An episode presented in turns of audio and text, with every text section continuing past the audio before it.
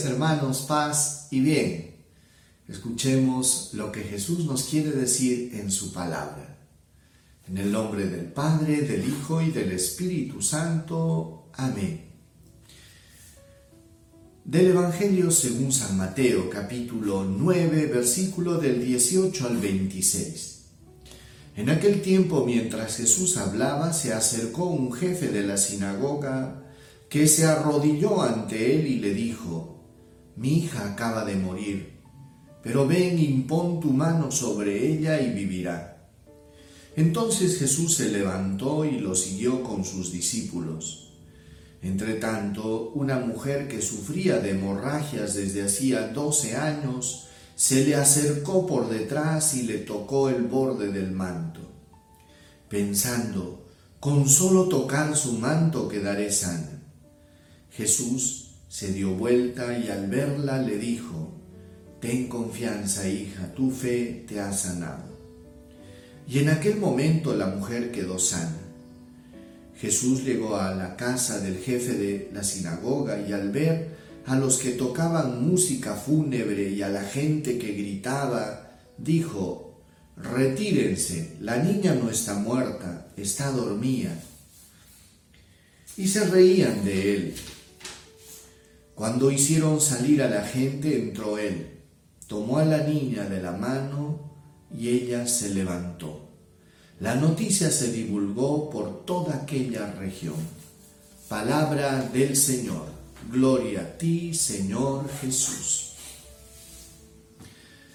Hermanos, hoy se narran dos milagros, dos milagros realizados por Jesús pero en, condiciones, en características muy peculiares. Fíjense que el primer milagro se realiza con la hija del jefe de la sinagoga.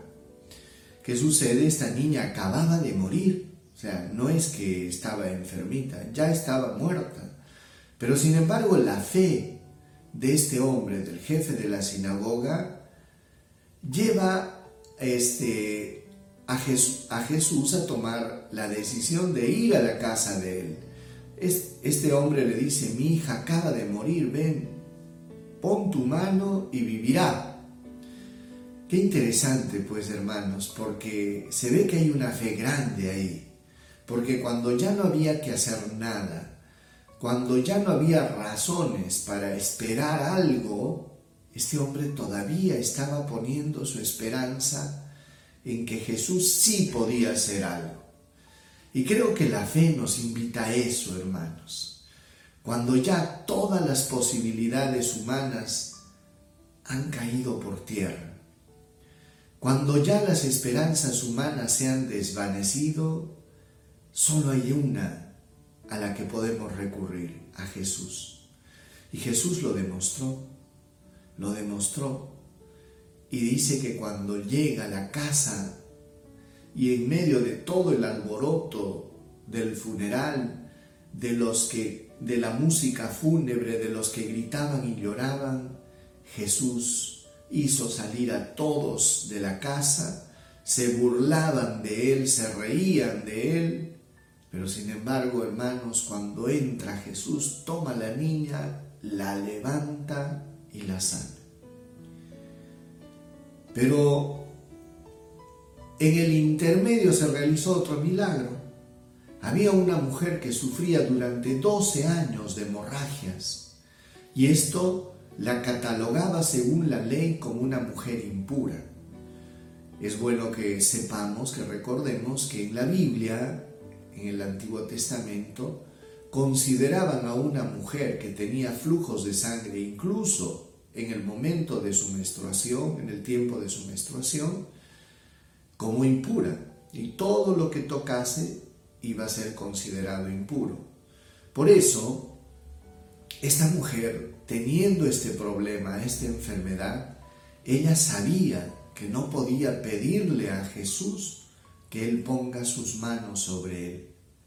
Pero lo sorprendente es la fe tan grande y poderosa de esta mujer porque ella se ha acercado en medio de la multitud y ella pensaba en su interior si tan solo tocar el borde del manto de Jesús. Y dice pues que tocó el borde del manto de Jesús. Y oh sorpresa, fue la primera vez que le roban un milagro a Jesús. Los otros evangelistas como Marcos y Lucas mencionan este milagro, pero lo mencionan en unas circunstancias bastante simpáticas porque dicen que Jesús estaba rodeado de gente que lo apretujaba. Y sin embargo Jesús percibió el toque de esta mujer que solamente tocó el borde del manto. Dice que Jesús sintió una fuerza salir de él que la sanó. Y Jesús preguntaba, ¿quién me tocó? Los discípulos seguramente se reían y se miraban, maestro, todo el mundo te está tocando, te están aplastando. ¿Cómo que quién te tocó? Y es que Jesús se dio cuenta, hermanos, que había salido un poder de él primera vez que le roban un milagro a Jesús. Por eso, hermanos, esta es una buena noticia. Jesús se deja robar milagros. Todo depende con qué actitud tú te acercas al Señor. Fíjense, hermanos, de que esto es algo tan hermoso porque porque la actitud de esa mujer nos enseña mucho. Ella se acercó con humildad con la conciencia de su pequeñez y de su pecado y hasta de su indignidad.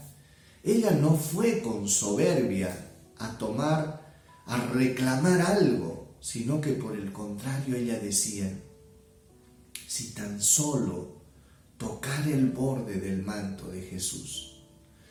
A mí me sorprende mucho, hermanos, cuando uno va a la sierra o en diferentes sitios, pues a veces la gente toca las imágenes.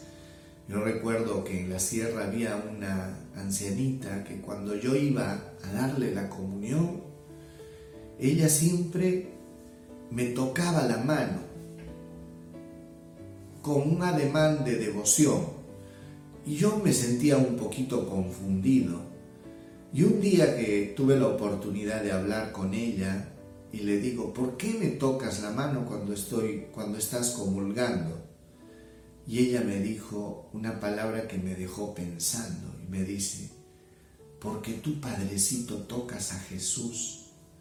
Y seguramente que en la fe de ella, tan sencilla, ella decía, algo se le habrá pegado.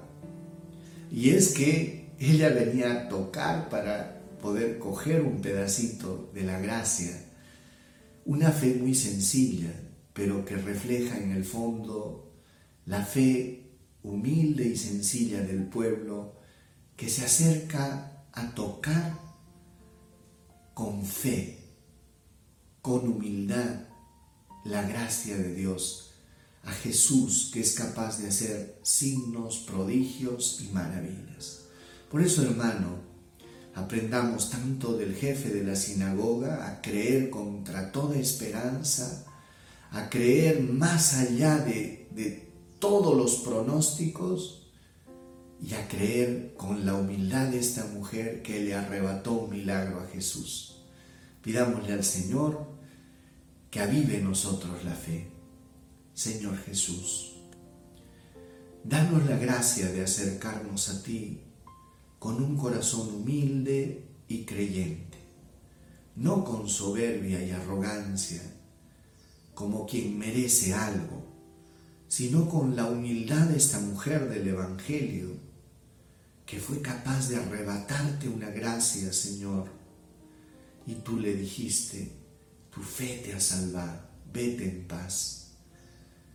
Gracias Jesús porque nos haces ver que tu corazón, Señor, siempre está abierto para aquellos que se acercan con fe y humildad.